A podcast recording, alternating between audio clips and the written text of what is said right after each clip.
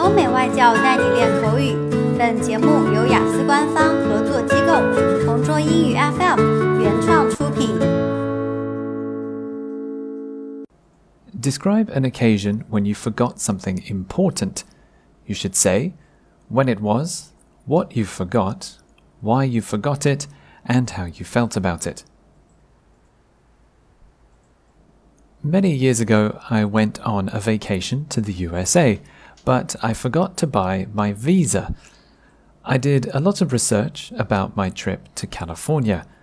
I wanted to visit LA, go to the beach, see Hollywood, and later I wanted to visit San Francisco and San Diego too.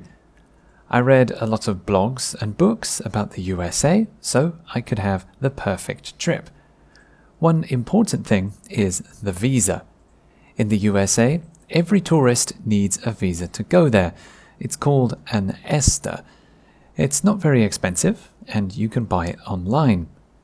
Because it was very easy, I decided to do it later after I finished planning my trip.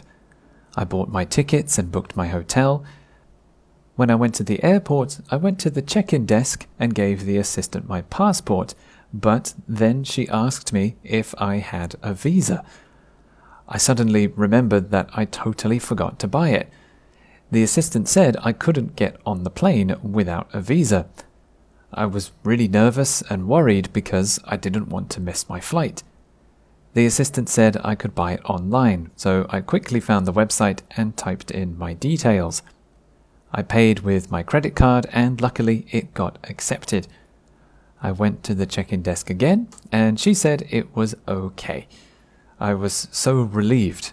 I was really scared about getting into trouble at the border, but I had a great time in the USA, and next time I will definitely not forget to buy my visa. OK，今天的 Part Two 口语话题到此结束。想要获取每个季度最新完整口语话题，关注公众号“同桌雅思英语”。回复关键字“口语题库”就可以啦。